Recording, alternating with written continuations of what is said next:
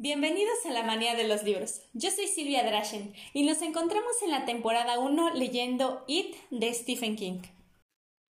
Advertencia. Esta expresión literaria, por ningún motivo, debe ser llevada a la práctica o imitada, ya que representa peligro o daño para quien la realice. Capítulo 15. El pozo de humo.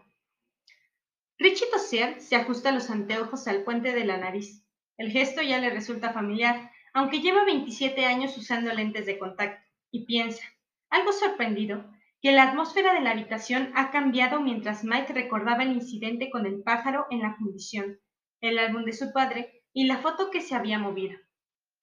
Richie había sentido que ahí crecía una energía poderosa, exultante. Había tomado cocaína nueve o diez veces en los dos últimos años, casi siempre en las fiestas porque uno no quiere tener cocaína en su casa cuando se es un gran DJ. Y la sensación se parecía un poco a eso, aunque no exactamente. Esta era más pura, más honda.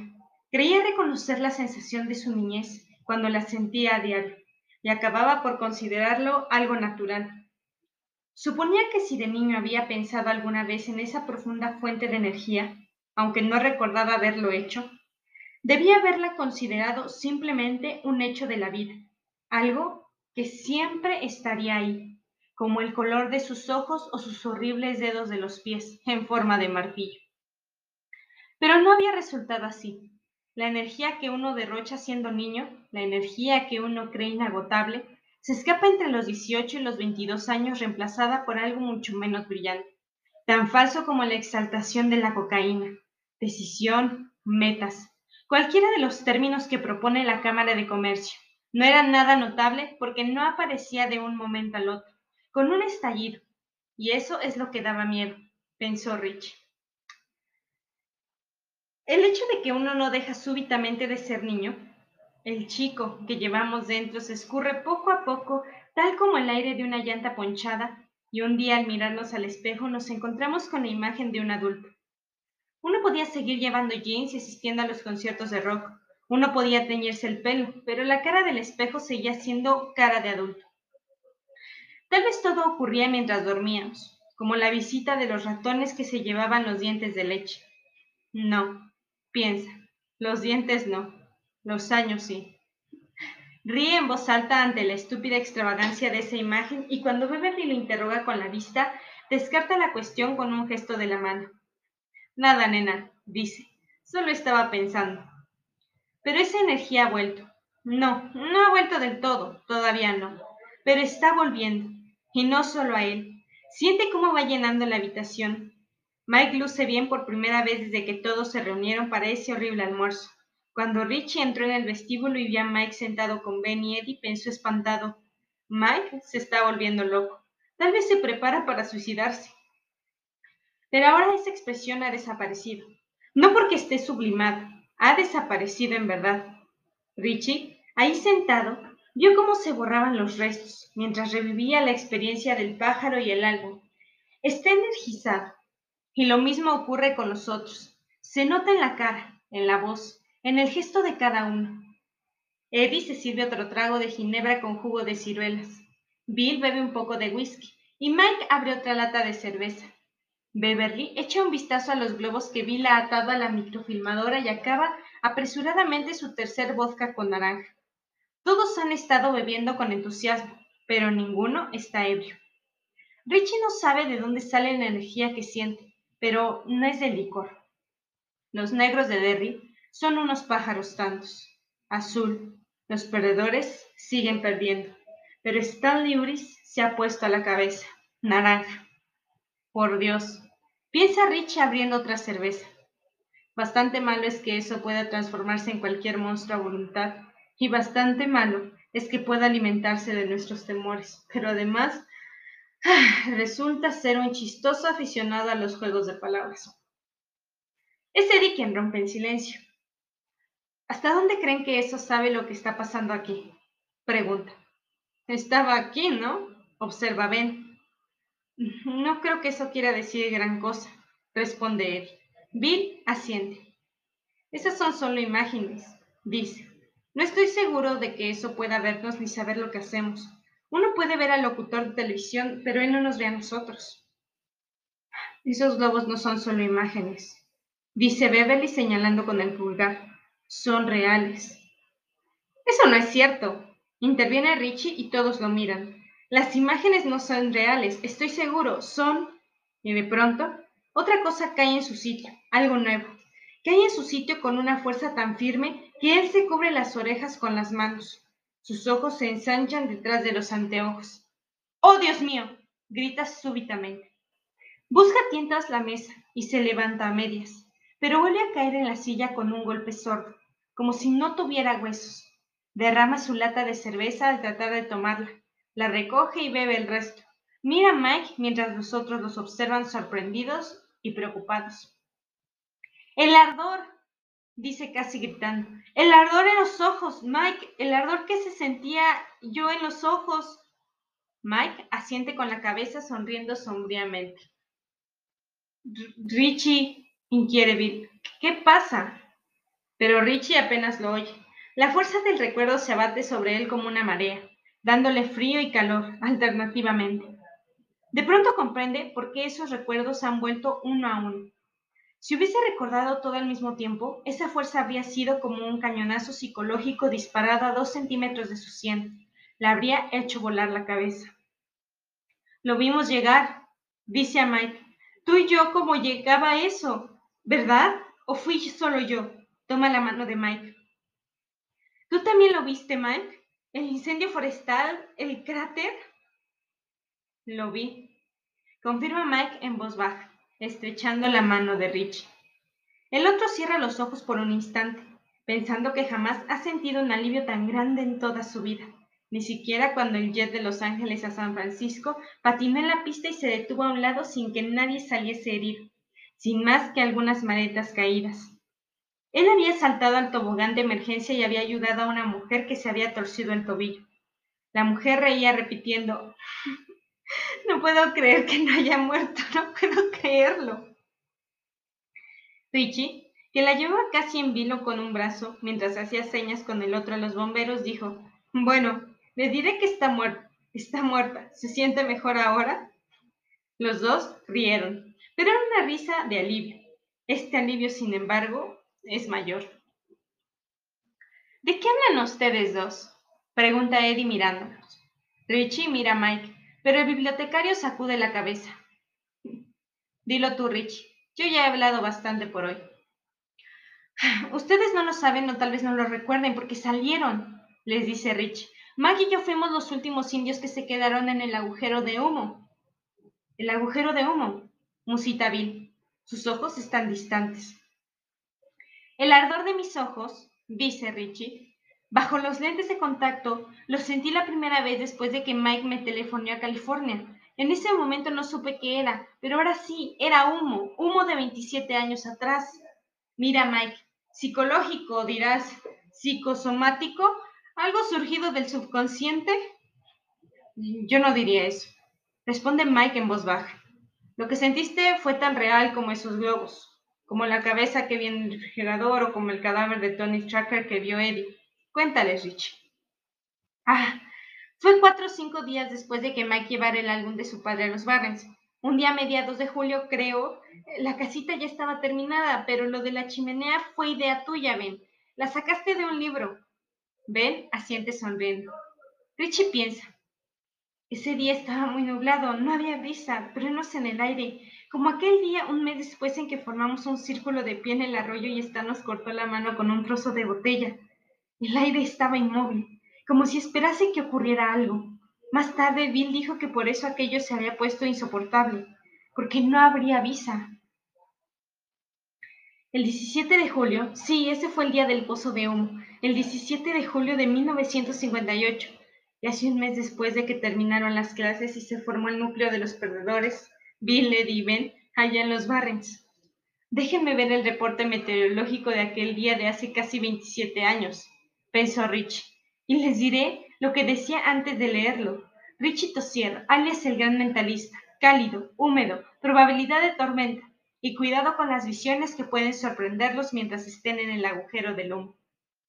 Aquello ocurrió dos días después de ser descubierto el cadáver de Jim Column, un día después de que el señor Ned volviera a los Barrets y se sentara directamente sobre la casita sin saber de su existencia, porque por entonces le habían puesto la trampilla y el mismo Ben había dirigido minuciosamente la aplicación del pegamento y la hierba. A menos que uno se pusiera en cuatro patas y gateara por ahí, no tenía la menor idea de lo que había abajo. Como la represa, la casita de Ben había sido un éxito rotundo, pero el señor Neil no tenía noticias de ella. Los interrogó con cautela, anotando la respuesta en su libretita negra, pero ellos tenían poco que decirle, al menos con respecto a Jim Colum. Y el señor Neil se fue otra vez, tras recordarles una vez más que no debían jugar solo en los Barrens, jamás. Richie supone que el señor Neil les había ordenado salir de ahí si algún policía hubiese creído que Jim Colum o cualquiera de los otros había muerto en los Barrens, pero la policía estaba bien informada. Debido al sistema de cloacas y desagües, ese era el sitio al que los restos iban a parar. El señor Neil iba aparecido el día 16. Sí, un día también caluroso y húmedo, pero soleado. El 17, el cielo estuvo cubierto. ¿Nos cuentas o no, Rich? Pregunta Beth. Sonríe un poco, los ojos encendidos. Ah, no sé por dónde empezar, dice Rich. Se quita los anteojos los limpia con la camisa y de pronto sabe por dónde.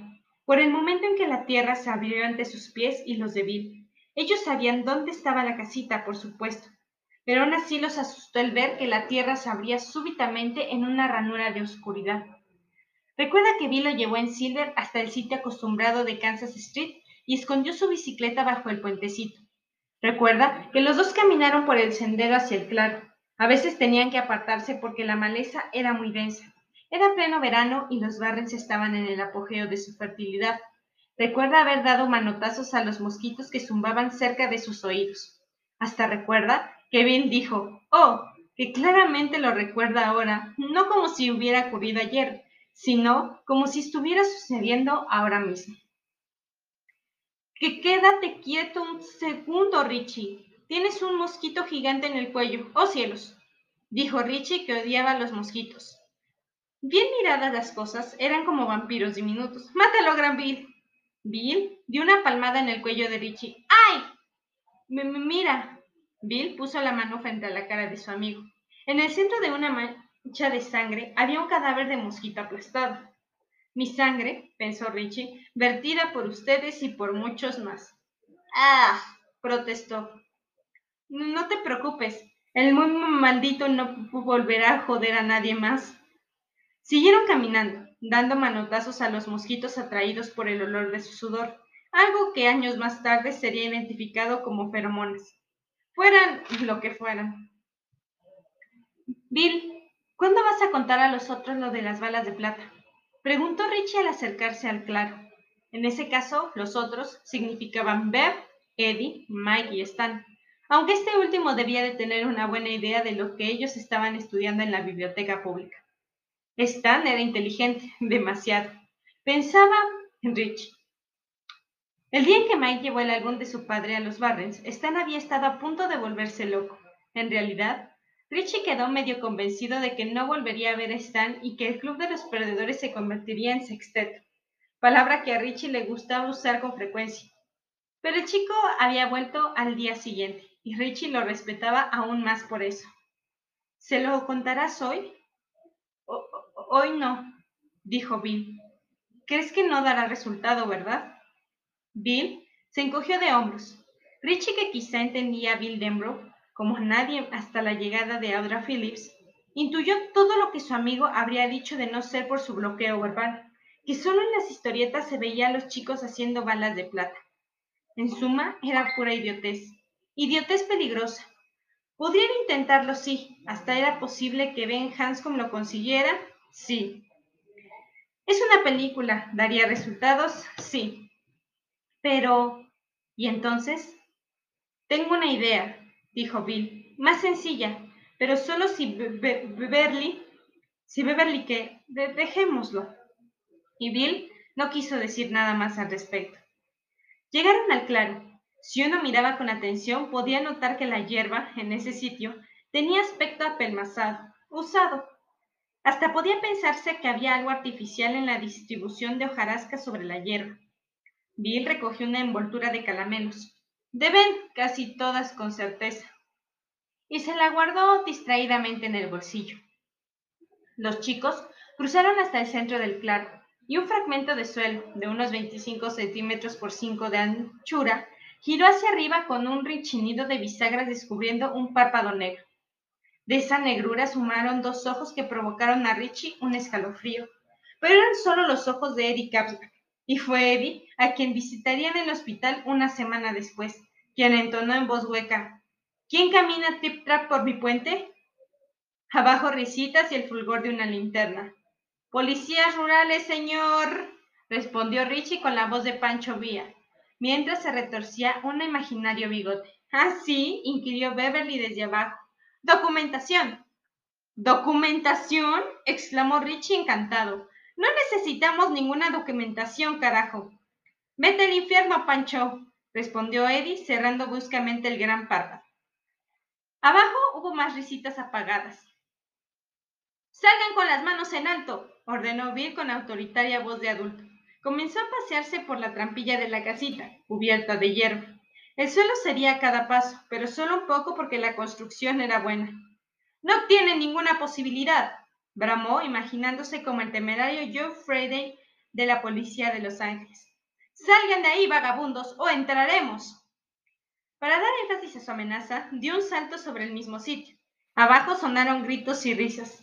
Bill sonreía, sin darse cuenta de que Richie lo observaba con aire sabio, no como un chico mira a otro, sino por un momento como un adulto mira a un chico. No sabe que no siempre lo hace, pensó. Déjalos entrar, Ben, antes de que se rompan el techo, dijo Beb.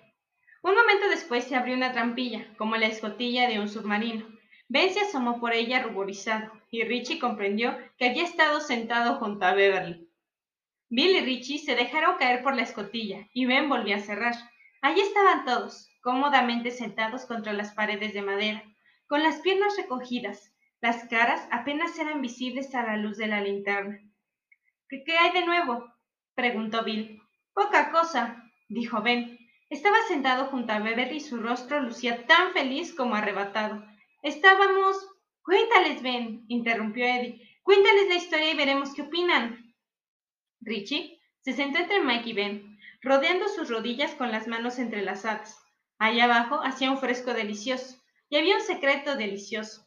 Siguiendo el rayo de la linterna, que pasaba de cara a cara, olvidó momentáneamente lo que tanto lo había asombrado un minuto antes. ¿De qué están hablando? Oh, Ben, estaba contándonos cierta ceremonia de los indios, dijo Bev. Pero Stan tiene razón. Eddie, no te haría nada bien para el asma.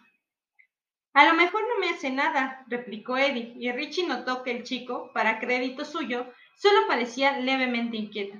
Habitualmente me pasa solo cuando me pongo nervioso y me gustaría probar. ¿Probar qué? preguntó Bill. La ceremonia del pozo de humo, dijo Eddie. ¿Y eso qué es? El rayo de la linterna de Ben derivó hacia arriba y Richie lo siguió con los ojos. Vagaba sin sentido por el techo de madera de la casita mientras Ben les explicaba. Cruzó los paneles astillados de la puerta de caoba que tres días antes había traído entre los siete desde el basurero. Había sido el día antes de que se descubriera el cadáver de Jim Cullum. Lo único que Richie recordaba de Jim, un chiquillo tranquilo que también usaba anteojos, era que le gustaba jugar a las escondidas en los días de lluvia. Ya no volverá a jugar, pensó Richie. En la penumbra, nadie notó su estremecimiento, pero Mike Hallon, que estaba sentado junto a él, hombro contra hombro, le echó una mirada de curiosidad. Bueno, la semana pasada saqué un libro de la biblioteca, estaba diciendo Ben. Se llama Espíritus de las Grandes Llanuras y trata de las tribus indias que vivían en el oeste hace 150 años. Paiutes, Paníes, Kiowas, Oteos y Comanches. El libro es muy interesante. Me encantaría ir a la zona donde ellos vivieron, Iowa, Nebraska, Colorado, Utah. Cálmate y cuéntalo de la ceremonia del pozo de humo, ordenó Beverly dándole un codazo. Está bien. Richie se dijo que habría dado la misma respuesta si Beverly le hubiera dado un codazo ordenando, bébete el veneno, ¿quieres? Casi todos esos indios tenían una ceremonia especial y nuestra casita me hizo pensar en ella. Cuando querían tomar una decisión importante, ya fuera ir tras los rebaños de búfalos, buscar aguas frescas o iniciar una guerra contra sus enemigos, cavaban un agujero grande en el suelo y lo cubrían completamente de ramas, dejando una pequeña ventilación. El pozo de humo, dijo Bill. La agilidad de tu mente no deja de asombrarme, Gran Bill, dijo Rich. Deberías presentarte a los programas de preguntas y respuestas de la televisión. Estoy seguro de que ganarías una fortuna. Bill hizo ademán de atacarlo y Richie retrocedió, dándose un buen golpe con el entablado. ¡Ay! Te, lo mereces, dijo Bill. ¿Te matará el maldito grindo? repuso Richie. No necesitamos ninguna cre. ¿Quieren dejarlo? protestó Beverly. Esto es muy interesante y favoreció a Ben con una mirada tan cálida que Richie temió ver salir una espiral de humo de las orejas del gordo. Bueno, Ben, dijo Bill, sigue. Está bien, accedió Ben. Tuvo que carraspear para seguir hablando. Cuando el pozo de humo estaba terminado, encendían fuego en el fondo usando leña verde para conseguir una fogata bien humeante. Después, todos los guerreros bajaban a sentarse alrededor del fuego. El lugar se llenaba de humo, el libro dice que era una ceremonia religiosa, pero también era una especie de certamen. Al cabo de mediodía, la mayor parte de los guerreros salían de ahí, porque no podían seguir soportando el humo, solo se quedaban dos o tres, y se suponía que esos tenían visiones.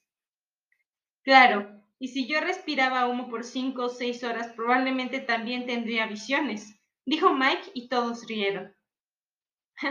Supuestamente las visiones indicaban a la tribu qué debían de hacer dijo Ben. No sé si esa parte es cierta o no, pero el libro dice que casi siempre las visiones eran acertadas. Se hizo un silencio.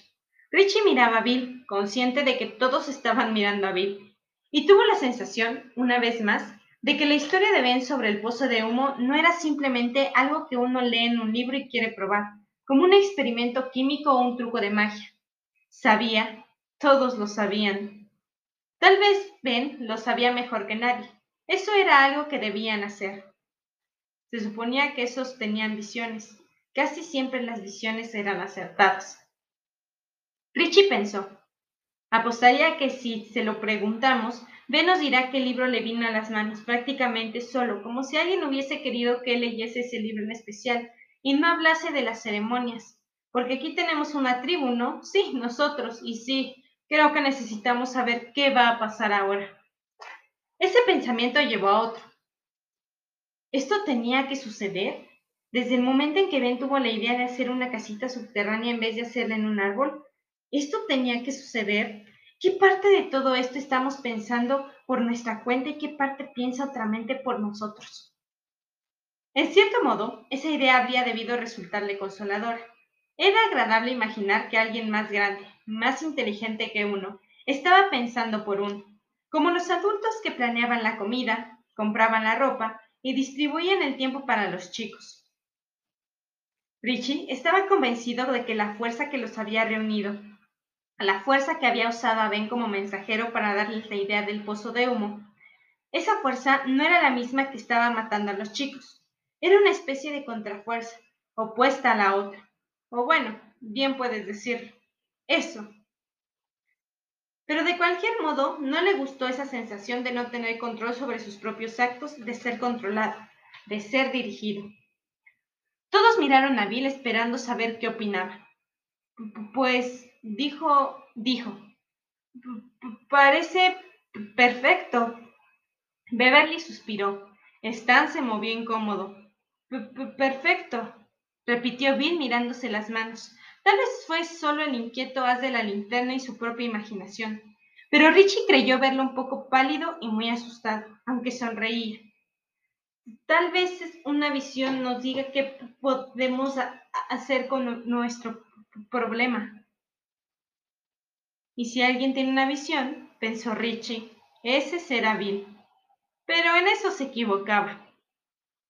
Bueno, dijo Ben, Probablemente solo servirá para los indios, pero podría ser interesante probar. Sí, probablemente nos desmayemos todos por el humo y muramos aquí adentro, dijo Stan lúgubre. Eso sería muy interesante, sí. ¿No quieres intentarlo, Stan? preguntó Eddie. Bueno, más o menos, reconoció Stan suspirando. Creo que me están volviendo loco, ¿saben? Mira, Bill. ¿Cuándo? No, no hay mejor momento que el presente, ¿no? Hubo un silencio confuso y pensativo. Luego Richie se levantó abriendo la trampilla con los brazos estirados para dejar entrar la luz mortecina de aquel sereno día de verano. Tengo mi hacha, dijo Ben siguiéndolo. ¿Quién me ayuda a cortar leña verde? Al final, lo ayudaron todos. Prepararse les llevó una hora. Cortaron cuatro o cinco montones de ramas verdes, pequeñas, de las que Ben retiró todas las hojas. Van a prender una mierda, dijo. Ni siquiera estoy seguro de que podamos encender el fuego con ellas. Beverly y Richie bajaron a la ribera del Kentucky para recoger una serie de piedras de buen tamaño en la chamarra de Eddie. La madre siempre lo hacía salir con chamarra, por mucho calor que hiciera, diciendo que podía llover. Mientras llevaban las piedras a la casita, Richie comentó: Tú no puedes hacer esto, Bev, eres niña. Ben dijo que eran los guerreros los que bajaban al pozo de humo, no los squads. Beverly hizo una pausa, mirándolo con irritación y regocijo. De la cola de caballo había escapado un mechón. Sacó el labio inferior para apartárselo de la frente con un soplido. Cuando quieras, Richie, te desafía a pelear. Puedo tumbarte cuando me dé la gana, y lo sabes. Eso no importa, Miss Scarlett, exclamó Richie mirándolo con ojos saltones. Es niña y niña será, no es guerrero indio. No seré guerrera india entonces, afirmó Beverly. Y ahora, ¿Llevamos estas piedras a la casita o quieres que te las aviente a la cabeza? ¡Santo cielo, Miss Scarlett! exclamó Richie.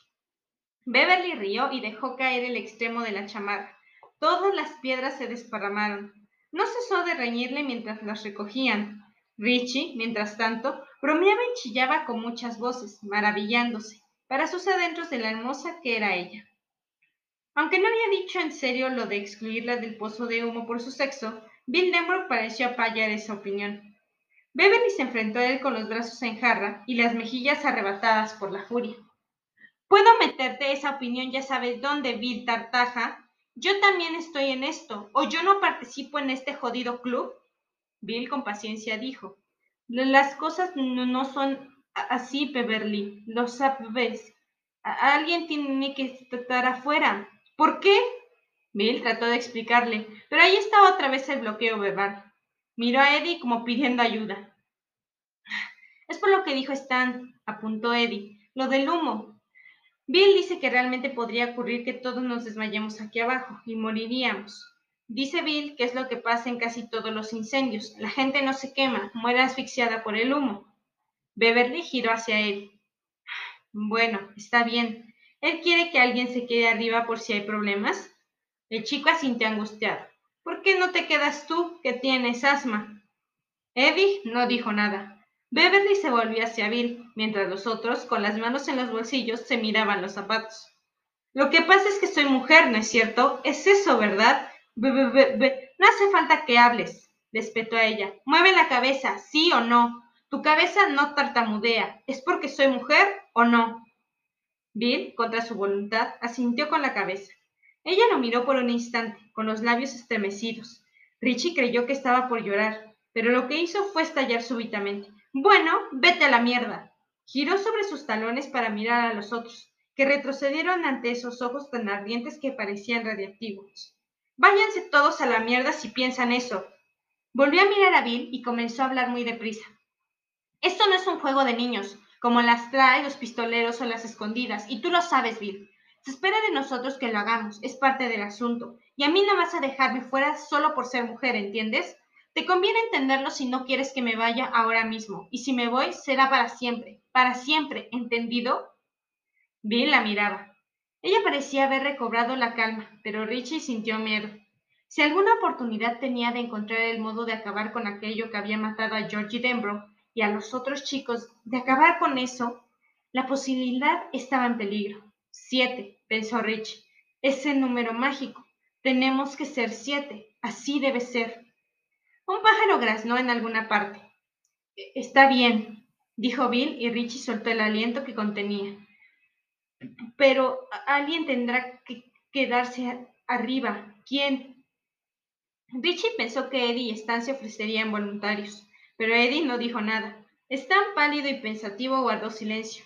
Mike tenía los pulgores enchancados en el cinturón y solo movía los ojos. Vamos, insistió Bill. Richie se dio cuenta de que ya nadie fingía. El apasionado discurso de Beth y la cara de Beverly, seria y demasiado envejecida, se habían encargado de eso. El intento era parte del asunto, tal vez tan peligroso como la expedición que él y Bill habían hecho a la casa de Naval Street. Todos lo sabían, pero nadie se echaba atrás. De pronto, se sintió orgulloso de sus compañeros y orgulloso de estar con ellos. Después de tantos años de ser excluido, finalmente lo incluían. Por fin lo incluían. No sabía si seguían siendo perdedores o no, pero sí sabían que estaban juntos. Eran amigos, muy buenos amigos, carajo. Richie se quitó los anteojos y las frotó con los bordes de la camisa. Ya sé cómo hacer esto, dijo Bev.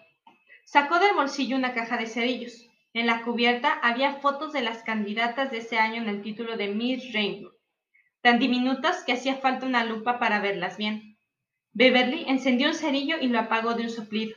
Después arrancó otros seis y les agregó el cerillo quemado.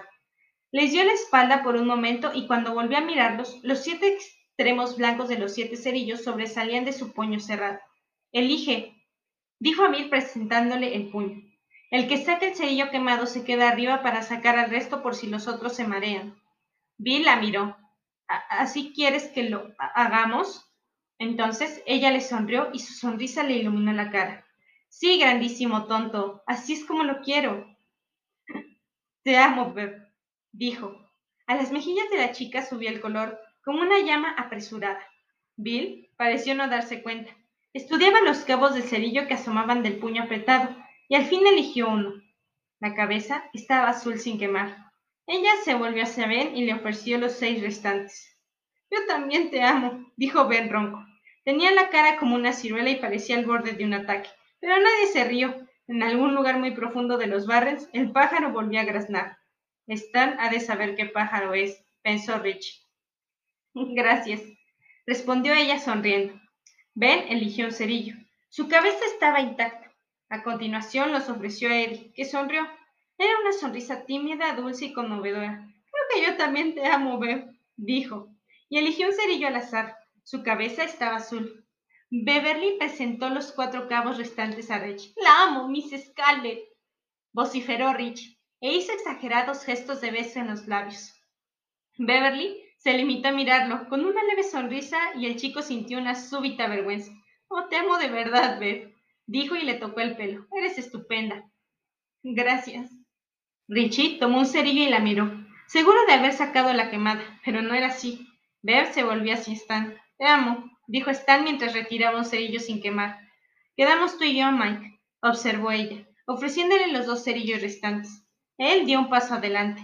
No te conozco tanto como para amarte, dijo, pero te amo de cualquier modo. Tratándose de gritar, podrías dar lecciones a mi madre. Todos rieron y Mike tomó un cerillo. Su cabeza también estaba intacta. Parece que te toca a ti, comentó Bill. Beverly, con cara de disgusto, tanto lío para nada, abrió la mano, y la cabeza del cerillo también estaba azul y sin quemar. Hiciste trampa, acusó Bill.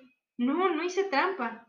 La voz de la chica no era de protesta y enfado, como cabía esperar, sino de aturdida sorpresa. Juro por Dios que no lo hice.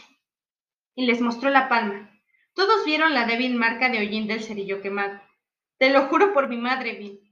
El chico la miró por un momento y acabó por asentir. Por tácito acuerdo, todos le entregaron sus cerillos. Eran siete, con las cabezas intactas. Stan y Eddie empezaron a gatear por el suelo, pero no encontraron ningún cerillo quemado. No hice nada, dijo Beverly sin dirigirse a nadie en especial. ¿Y ahora qué hacemos? preguntó Rich. Bajamos todos, dijo Bill. así debe ser. ¿Y si todos nos desmayamos? preguntó Eddie. Bill miró otra vez a la chica. Si si Beb dice la verdad y así si es, no pasará nada. ¿Cómo lo sabes? inquirió Stan. Lo sé. El pájaro volvió a graznar. Ben y Richie bajaron primero para que los otros les entregasen las piedras una a una. Richie se las pasaba a Ben, que fue formando un pequeño círculo de piedras en medio del suelo de tierra. Bueno, dijo, con esto basta. Entonces bajaron los otros, cada uno con un puñado de ramitas verdes. Bill fue el último. Cerró la trampilla y abrió la estrecha ventanilla. Listo, dijo. Ya está el pozo de humo. ¿Tenemos hojas secas? Utiliza esto si quieres, dijo Mike, sacando del bolsillo una maltratada revista de Archie. Ya la leí. Bill arrancó las páginas una a una con lentitud. Los otros se sentaron contra las paredes, rodilla con rodilla y hombro con hombro, observando en silencio. La tensión era palpable. Bill puso ramitas pequeñas de astillas sobre la piel. Luego miró a Beverly. Tú, tú tienes cerillos, dijo. Ella encendió uno, una llama diminuta y amarilla, en la penumbra. Lo más probable es que esa porquería no encienda, de cualquier modo, dijo mientras acercaba la llama al papel. Cuando el cerillo ardió hasta cerca de sus dedos, lo arrojó al medio. Las llamas se encendieron, amarillas, crepitantes, recortando en nítido relieve cada una de las caras. En ese momento, Richie no tuvo dificultad en creer la historia de indios contada por Ben. Así debía haber sido en los viejos tiempos, cuando la idea de los hombres blancos era solo un rumor y una leyenda para aquellos indios que perseguían rebaños de búfalos tan grandes que cubrían los campos de horizontes a horizontes, haciendo temblar la tierra como durante un terremoto. En ese momento, Richie pudo imaginar a aquellos indos, kiwas, pauníes y lo que fueran, contemplando las llamas que se hundían en la leña verde como llagas calientes, y oyendo el leve siseo de la savia que brotaba de la madera húmeda, esperando que descendiese la visión. Sí, en ese instante lo creía todo, y al mirar aquellas caras sombrías, fijas en las llamas y en las páginas chasmuscadas de la historieta, comprendió que ellos también lo creían. Las ramas estaban encendiendo. El recinto empezó a llenarse de humo. Una parte, blanca como las señales de humo de las películas, escapaba por la chimenea, pero como el aire estaba inmóvil en el exterior, la mayor parte permaneció ahí. Tenía un olor acre que irritaba los ojos y la garganta. Richie oyó que Eddie tosía dos veces con un ruido seco. Luego quedó otra vez en silencio. Ah, él no debería estar aquí, pensó. Bill arrojó otro puñado de ramitas verdes al fuego y preguntó con voz débil distinta a la suya habitual. ¿Alguien tiene visiones? Sí, me veo salir volando de aquí, dijo Stan Norris. Beverly se echó a reír, pero su risa se convirtió en un exceso de tos y acabó ahogándose. Richie apoyó la cabeza contra la pared y levantó la mirada hacia la chimenea, un estrecho rectángulo de luz amarilla. Pensó en la estatua de Paul Bunyan, aquel día de marzo, pero eso había sido solo un espejismo, una alucinación, una visión. El humo me está matando, dijo Ben. Uf, Vete, murmuró Richie sin apartar los ojos de la chimenea. Tenía la sensación de que estaba dominando la situación. Se sentía como si hubiese adelgazado cinco kilos, y la casita sin duda se había vuelto más grande. Sobre eso estaba seguro. Al principio la gorda pierna izquierda de Ben Hanscom había estado apretada contra la suya y el huesudo codo de Bill se le hundía en el brazo derecho. Ahora, ninguno de los dos lo tocaba. Echó un vistazo perezoso a derecha e izquierda para verificar su percepción. Eran correctos. Ben estaba a unos 30 centímetros. Bill a su derecha, más lejos. Este lugar se está agrandando, dijo. Aspiró más profundamente y tosió con fuerza. Dolía, dolía en el fondo del pecho, como duele la tos cuando uno ha tenido una gripa. Por un rato pensó que jamás se le pasaría, que seguiría tosiendo hasta que tuvieran que sacarlo. Siempre que ellos puedan, pensó, pero la idea era demasiado difusa como para asustarlo. De pronto, Bill le dio unas fuertes palmadas en la espalda y la tos remitió. no lo sabes, pero no siempre lo haces, dijo Rich. No miraba a Bill, sino a la chimenea. ¡Qué brillante parecía!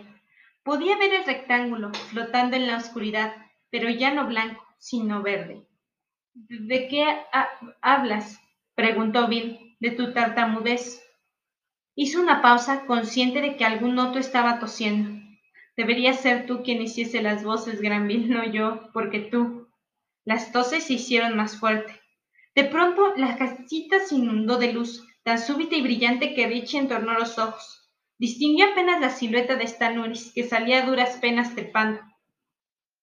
Lo siento, logró decir el chico entre toses espasmódicas. Lo siento, pero no puedo.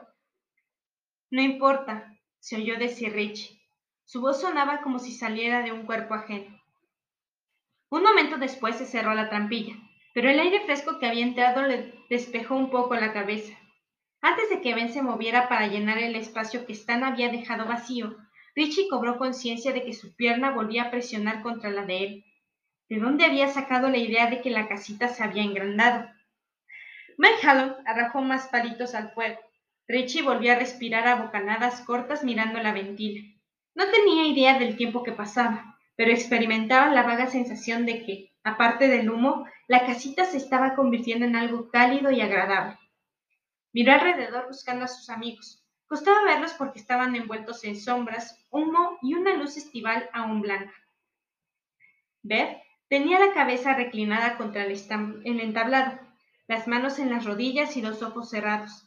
Las lágrimas le corrían por las mejillas, hacia los lóbulos de la oreja, Bill, con las piernas cruzadas, apoyaba la barbilla en el pecho. ¿Ven? De pronto Ben se levantó y empujó la trampilla. Ben abandona, dijo Mike. Estaba sentado a lo indio, frente a Rich, y tenía los ojos rojos como los de una comadreja. Otra vez nos asaltó una relativa frescura. El aire se renovó al escapar humo por la trampilla. Ben iba tosiendo y haciendo arcadas. Salió con ayuda de Stan. Antes de que ninguno pudiera cerrar la trampilla, Eddie se levantó trabajosamente, mortalmente pálido, salvo los dos parches amoratados bajo sus ojos que le llegaban a los pómulos. Buscó a débiles manotazos el borde de la escotilla y había caído de no ser por Ben, que le agarró una mano y Stan que le sujetó la otra. Perdón, logró decir el chico, con un susurro sibilante antes de que lo sacaran a jalones. La trampilla volvió a cerrarse con un golpe. Hubo un periodo largo y tranquilo. El humo se acumuló hasta formar una densa niebla dentro de la casita. Esto parece niebla londinense, Watson, pensó Rich. Por un momento se vio como Sherlock Holmes, un Sherlock muy parecido a Basil Rathbone, totalmente blanco y negro. Se vio avanzar decididamente por Baker Street. Miriarty estaba a alguna distancia. Lo esperaba un taxi y algo estaba en marcha. El pensamiento fue asombrosamente claro y sólido. Casi parecía tener peso, como si no fuera un pequeño sueño de bolsillo como los que tenían constantemente. Batea, tosier, para los Sox. Allá va. Sube, sube. Ha desaparecido. Home run. Tosier. Y acaba de romper todos los récords. Sino algo más real.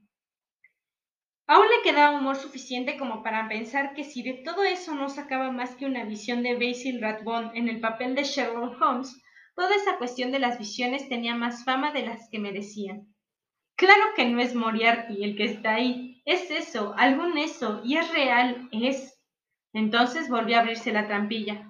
Beverly forcejeaba por salir, entre toses secas, con una mano cubriéndole la boca.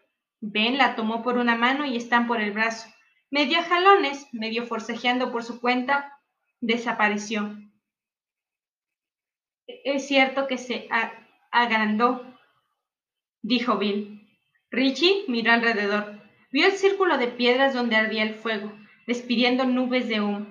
Al otro lado estaba Mike, sentado con las piernas cruzadas como un tótem tallado en caoba. Lo miraba fijamente a través del fuego, con los ojos enrojecidos por el humo. Solo que Mike estaba a más de 20 metros y Bill más lejos aún a su derecha. La casita subterránea tenía en ese momento las dimensiones de un salón de baile. No importa, dijo Mike. Va a venir muy pronto. Algo viene. Sí, sí, reconoció Bill. Pero yo... Empezó a toser. Trató de nominarse, pero la tos empeoró hasta convertirse en un repiqueteo seco. Vagamente, Richie lo vio levantarse tambaleante y arrojarse hacia la trampilla. Buena Susu. y desapareció arrastrado por los otros. Parece que solo quedamos tú y yo, viejo Mike, dijo Rich. Entonces él también empezó a toser. Estaba seguro de que sería Bill. La tos empeoró. Se dobló con, en dos tosiendo sin poder recobrar el aliento. Le palpitaba la cabeza como a martillazos, como un rábano lleno de sangre. Sus ojos lagrimeaban tras los anteojos. Desde lejos le llegó la voz de Mike. Sube si es necesario, Rich. No te marees. No vayas a matarte. Levantó una mano hacia Mike y la agitó en gesto de negación. Poco a poco fue dominando la tos. Mike tenía razón. Algo estaba por ocurrir y ocurriría pronto, y él deseaba estar ahí cuando así fuera. Reclinó la cabeza hacia atrás y clavó otra vez la vista en la ventanilla. El ataque de tos lo había dejado algo mareado, como si flotara en un almohadón de aire. La sensación era agradable.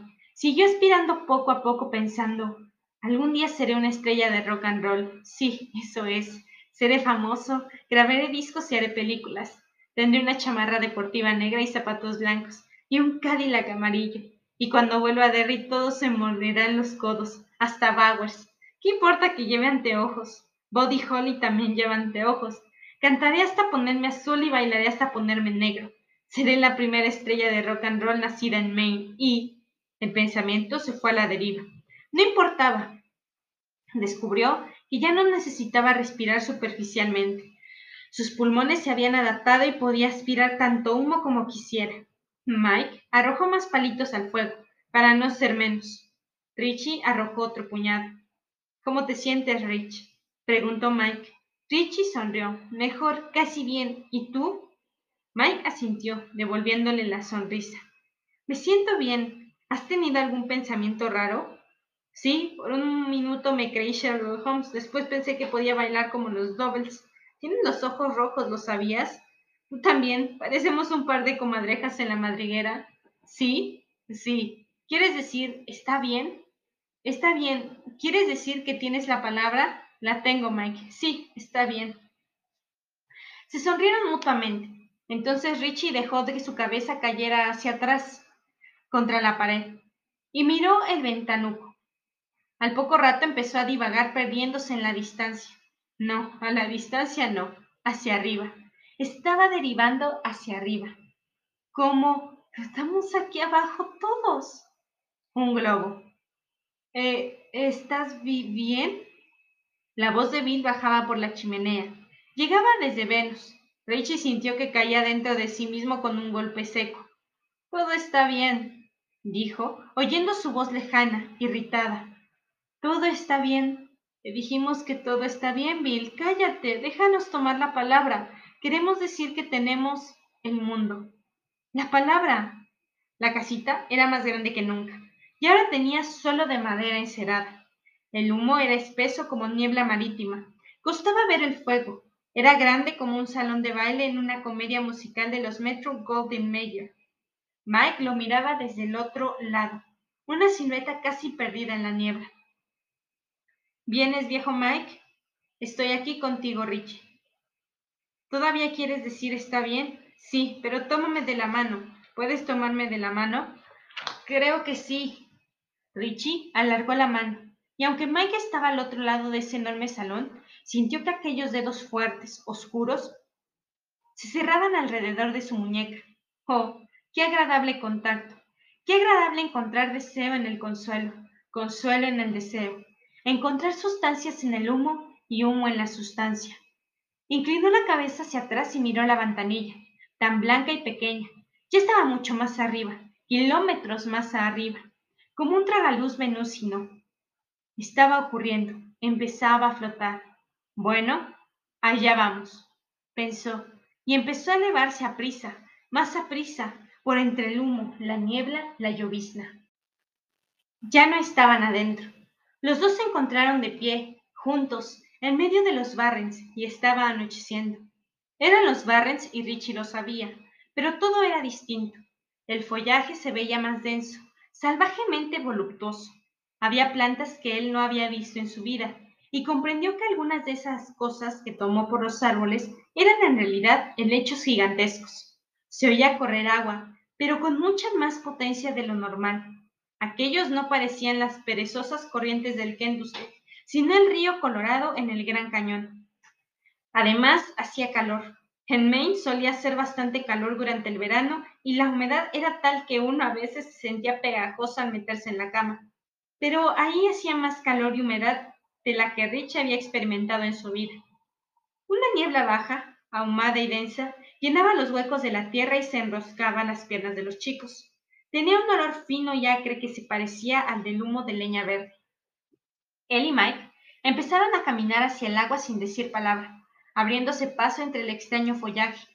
De algunos árboles colgaban lianas gruesas como cuerdas que parecían hamacas. Richie oyó algo como corría precipitadamente entre la maleza. Parecía un animal más grande que un venado. Richie se detuvo lo suficiente para mirar alrededor, girando un círculo para estudiar el paisaje. Sabía dónde debía estar el grueso cilindro blanco de la torre depósito, pero no estaba ahí. Tampoco el puente de ferrocarril que cruzaba hasta los patios de Manobres, al extremo de Naval Street, ni las construcciones de Off Cape. Ahí donde había estado Off Cape solo había barrancos bajos, salientes rocosas y grandes piedras entre gigantescos helechos y árboles. Arriba se oyó un aleteo. Los chicos agacharon la cabeza en el momento en que pasaba un escuadrón de murciélagos, los más grandes que Richie había visto en su vida, y por un momento se aterrorizó aún más que mientras subía con Villain Silver perseguido ambos por el hombre lobo. El silencio y el carácter extraño de ese lugar eran terribles, pero su espantosa familiaridad eran aún peor. No hay por qué asustarse, se dijo. Recuerda que es solo un sueño, una visión. Yo y el viejo Mike estamos en la casita del club, envueltos en humo. Muy pronto, Granville se pondrá nervioso porque no respondemos. Entonces él y Ben bajarán a sacarnos. Esto es solo de mentiras, como dice Conway Twitty. Pero vio que un murciélago tenía un ala tan desgarrada que por ella se veía brillar el sol neblinoso, y cuando pasaron debajo de un helecho gigante, vio una gorda oruga amarilla que cruzaba una ancha fronda, dejando caer su sombra hacia atrás. En el cuerpo de la oruga saltaban diminutos insectos negros. Si eso era un sueño, era el más nítido que había tenido en su vida. Caminaron hacia el agua y en aquella espesa niebla que le llegaba a las rodillas, Richie no sabía si sus pies tocaban el suelo o no. Llegaron a un sitio en que tanto la niebla como el suelo se interrumpían. Él miró estupefacto. Aquel no era el Kendusque, y sin embargo lo era. La corriente hervía en un curso estrecho, cortado en la misma roca. Al otro lado se veía un corte de siglos en capas de piedra, rojas, naranjas, rojas otra vez, no se podía cruzar ese arroyo pisando unas cuantas piedras. Hubiese hecho falta un puente de cuerdas y uno sabía que, si caía al agua, sería arrastrado de inmediato.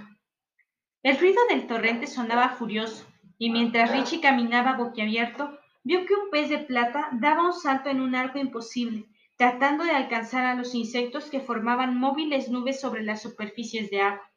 Volvió a caer, con un chapoteo, dando a Richie el tiempo suficiente para registrar su presencia y darse cuenta de que en su vida había visto un pez como ese, ni siquiera en los libros. Las aves formaban bandadas en el cielo, chillando con aspereza, no una, una docena ni dos docenas. Por un momento los pájaros oscurecieron tanto el cielo que borraron el sol. Otra bestia pasó a toda velocidad por entre los matorrales, y varias más, Richie se dio la vuelta con el corazón palpitándole en el pecho y vio algo similar a un antílope que pasaba como un relámpago. Oh, algo va a pasar y ellos lo saben. Las aves desaparecieron. Probablemente habían aterrizado en masa, más al sur. Otro animal pasó ruidosamente junto a ellos y otros más. Después se hizo el silencio, salvo el insistente rumor del kendusque. Ese silencio tenía una cualidad de áspera, una cualidad preñada que a Richie no le gustó. Sintió que se le erizaban los pelos de la nuca y buscó a tientas la mano de Mike. ¿Sabes dónde estamos? preguntó a gritos. ¿Tienes la palabra? Sí, por Dios, gritó Mike. La tengo. Esto es el pasado, Richie. El pasado. Richie asintió. El pasado de tiempos remotos, cuando todos vivíamos en la selva y nadie vivía en otra parte. Estaban en los barrios tal como habían sido sabe Dios cuántos miles de años atrás. Estaban en algún pasado imposible de imaginar, antes de la edad de hielo, cuando Nueva Inglaterra era tan tropical como hoy lo es Sudamérica. Si aún existiera el hoy, claro. Volví a echar un vistazo, nervioso. Casi esperaba ver la cabeza de un brotonosaurio contra el cielo mirándolos, con la boca llena de barro y plantas arrancadas o un tigre que los acechara desde la espesura. Pero solo existía ese silencio, como el que reina cinco o diez minutos antes de que estalle una tormenta eléctrica, cuando los relámpagos purpúreos se acumulan en el cielo y la luz toma un extraño color amarillo, amoratado. Cuando el viento cesa por completo y uno percibe un aroma denso. Estamos en el pasado, hace un millón de años, o diez millones, u ochenta millones, pero aquí estamos, y algo va a pasar. No sé qué, pero algo va a pasar y tengo miedo. Ah, quiero que esto termine. Quiero volver. Bill, por favor, sácanos de aquí. Es como si hubiéramos caído en una película. Por favor, ayúdanos. La mano de Mike estrechó la suya, y él notó entonces que el silencio se había roto. Se sentía una vibración grave que se percibía en la piel, en vez de en los tímpanos. Fue un lamento. No tenía sonido, simplemente era la palabra en el principio, era la palabra el mundo. Él. Un sonido sin melodía, sin alma. Buscó a tientas un sonido, un árbol que tenía cerca, y al tocar el tronco con la mano percibió la vibración atrapada dentro. En ese mismo instante comprendió que podía sentirlo en los pies, un latido firme que subía por los tobillos hasta las rodillas, convirtiendo sus músculos en diapones. Crecía, crecía. Venía del cielo, contra su voluntad, pero sin poder evitarlo. Richie levantó la cara.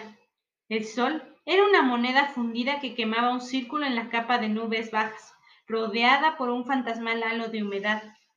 Abajo, ese despeñadero verde y fértil eran los Barrens. Permanecía en completo silencio. Richie a comprender qué era aquella visión. Estaban por presenciar el advenimiento de eso. La vibración adquirió voz, un rugido resonante que fue creciendo hasta aturdir. Richie se cubrió los oídos con las manos y gritó, pero no oyó su propio grito. Mike Haddon a su lado estaba haciendo lo mismo, Richie vio que sangraba por la nariz. Al oeste, las nubes se encendieron con un brote de fuego rojo. Avanzó hacia ellos, dejando un rastro, y fue ensanchándose de arteria a arroyo, a río de omnisono color, y entonces, cuando un objeto ardiente cayó atravesando la capa de nubes, llegó el viento. Era caliente y chamuscante, lleno de humo, sofocaba. La cosa del cielo era gigantesca, como una cabeza de cerillo encendida, cuyo fulgor casi impedía mirarla. De ella se desprendían arcos de electricidad, látigos azules que dejaban truenos a su paso. ¡Una nave espacial! vociferó Richie cayendo de rodillas, cubriéndose los ojos con las manos. ¡Oh, Dios mío! ¡Es una nave espacial! pero estaba convencido, y así lo diría a los otros después, de que no era una nave espacial, aunque debía haber cruzado el espacio para llegar. Aquello que habían descendido en aquel día remoto, fuera lo que fuera, había llegado desde un lugar más lejano que otra estrella u otra galaxia, y si la primera idea que acudió a su mente fue nave espacial, quizás se debía a que su mente no tuvo otro modo de expresar lo que sus ojos veían. Entonces se produjo una explosión, un rugido al que siguió un fuerte choque resonante que los arrojó al suelo. Esa vez fue Mike quien buscó a tientas la mano de Richie. Hubo otra explosión. Richie abrió los ojos y vio un resplandor de fuego y una columna de humo que se elevaba hasta el cielo. ¡Eso! gritó a Mike aterrorizado. Nunca en su vida había experimentado ni experimentaría emoción alguna tan intensa, tan abrumadora. ¡Eso! ¡Eso! ¡Eso! Mike lo levantó a jalones. Ambos corrieron por la alta ribera del Kendusque, joven sin darse cuenta de lo cerca que estaban de la pendiente. Mike tropezó y cayó de rodillas. Luego le tocó a Rich el turno de caer, raspándose la pantorrilla y desgarrándose los pantalones. Se había levantado viento y llevaba hacia ellos el olor de la selva incendiada. El humo se fue tornando más espeso. Richie cobró vaga conciencia de que él y Mike ya no corrían solos. Los animales habían vuelto a ponerse en marcha. Huían del humo, del fuego, de la muerte. Huían tal vez de eso, del recién llegado a su mundo. Richie empezó a toser. Oyó que Mike también tosía. El humo era más denso. Envolvía los verdes, los grises, los rojos del día. Mike volvió a caer y Richie perdió el contacto de su mano. Lo buscó a tientas y no lo encontró. ¡Mike! gritó presa del pánico tosiendo. Mike, ¿dónde estás? Mike, Mike. Pero Mike había desaparecido. No estaba por ninguna parte. Richie, Richie. Cuac. Richie, Richie, ¿estás bien? Parpadeó abriendo los ojos y vio a Beverly arrodillada a su lado, limpiándose la boca con un pañuelo. Los otros, Bill, Eddie, Stan y Ben, estaban tras ella solemnes y asustados. A Richie le dolía la cara. Trató de hablar, pero solo emitió un graznido. Trató de carraspear y estuvo a punto de lanzar un vómito. Sentía los pulmones y la garganta como si alguien se los hubiera forrado de humo. Por fin logró preguntar ¿Me diste una cachetada, Beverly? Fue lo único que se me ocurrió, dijo ella. Guac, murmuró Richie. Me pareció que no reaccionabas, explicó ella y de pronto rompió a llorar. Richie le dio unas torpes palmaditas en el hombro y Bill le apoyó en la mano con el hombro. Ella estiró la suya, se la tomó y la apretó con fuerza. Richie consiguió incorporarse. El mundo empezó a nadar entre las olas. Cuando todo se sentó, vio a Mike apoyado contra un árbol cercano, aturdido y ceniciento. ¿Vomité? preguntó Richie a. Ella asintió, sin dejar de llorar. Él adoptó su voz a policía irlandesa, aunque vacilante, para preguntar: ¿Te ensucié, querida? Beb se echó a reír entre sollozos y sacudió la cabeza. Te puse de lado, temía que. que te ahogaras con él. Y empezó a llorar con más intensidad. No, no, no, no es justo protestó Bill, siempre sosteniéndole la mano. Aquel tartamudo soy yo. No está mal, gran Bill, comentó Rich. Trató de levantarse y volvió a caer sentado. El mundo seguía moviéndose. Tosió otra vez y apartó la cara, notando que iba a vomitar solo un momento antes de que ocurriese. Arrojó una mezcla de espuma verde y saliva espesa que brotó en hilillos. Cerrando los ojos con fuerza vociferó. ¿Alguien quiere almorzar? ¿Pero qué mierda? gritó Ben, asqueado y riendo al mismo tiempo. A mí me parece que es vómito, corrigió Richie sin abrir los ojos. La mierda suele salir por el otro extremo, al menos en mi caso, no sé cómo será en el tuyo, Ben. Cuando por fin pudo abrir los ojos, vio la casita del club a unos veinte metros, con el ventanal y las trampillas bien abiertas. De ambas brotaba humo, que ya iba menguando. Richie pudo ponerse al fin de pie, por un momento creyó que iba a vomitar otra vez, a desmayarse o ambas cosas al mismo tiempo. ¡Guac! murmuró mientras el mundo daba tumbos frente a sus ojos. Cuando pasó la sensación, se acercó a Mike. El chico tenía aún los ojos enrojecidos por la humedad de sus pantalones. Richie calculó que también había tomado el ascensor estomacal. Lo has hecho bastante bien para ser blanco, dijo Mike dándole un suave puñetazo en el hombro. Richie no supo qué decir. Situación de exquisita rareza. Bill se acercó, seguido por los otros. ¿Tú no sacaste? preguntó Richie. Con Ben. Estaban gritando los dos, pero mira, Ben. Debió ser por el humo, Bill, dijo el gordo, pero en su voz no había convicción alguna. Richie, con voz inexpresiva, preguntó ¿Eso significa lo que me temo? Bill se encogió de hombros. ¿Qué, Richie? Mike respondió por él. Al principio no nos vieron ahí, ¿verdad? Bajaron porque nos oyeron gritar, pero al principio no estábamos. Había demasiado humo, adujo Ben. Oírlos gritar así daba miedo, pero esos gritos sonaban, bueno, muy, lejos, concluyó Bill. Con mucho tartamudeo les contó que al bajar con Ben no habían visto a ninguno de los dos. Avanzaban a tientas con el humo asustadísimos, temiendo que Richie y Mike pudieran morir asfixiados si no los sacaban de inmediato. Por fin, Bill había encontrado la mano de Richie. Le había dado un jalón de todos los demonios, y Richie había salido bruscamente de la penumbra, apenas consciente. Al botear, Bill vio que Ben tenía aferrado a Mike. Los dos tosían. Ben había arrojado a Mike hacia afuera por la trampilla. El gordo escuchaba sintiendo. No hacía otra cosa que dar manotazos, movía la mano como si quisiera saludar a todo el mundo. Fue una suerte que ustedes llegaran en ese momento.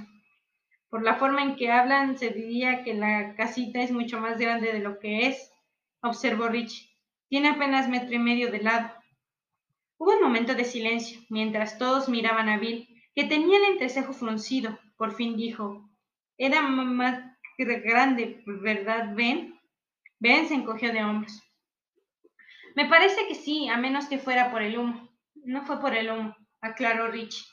Antes de que pasara aquello, antes de que saliéramos, recuerdo haber pensado que estaba tan grande como los salones del baile de las películas. Apenas veía a Mike contra la pared opuesta. Antes de que salieran, advirtió Beverly. Bueno, quise decir como si ella aferró a Richie por el brazo. Ocurrió, ¿verdad? Ocurrió, tuviste una visión, como en el libro de Ben. Le brillaba la cara. ¡Sí ocurrió! Richie se miró la ropa.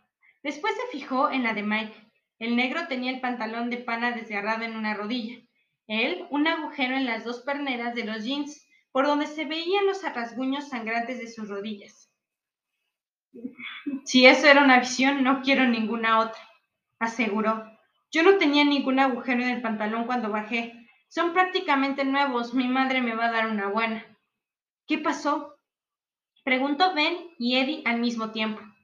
Richard intercambió una mirada con Mike. Luego dijo, Baby, ¿tienes un cigarro? Tenía dos envueltos en un trozo de papel. Richie tomó uno, pero la primera calada lo hizo toser tanto que lo devolvió. No puedo, dijo. Perdón. Era el pasado, dijo Mike. ¿Qué dices? corrigió Richie. No era simplemente el pasado, era mucho más atrás. Sí, es verdad. Estábamos en los Barrens, pero el que corría en torrente y era hondo. Todo parecía muy selvático, carajo. Perdona, baby.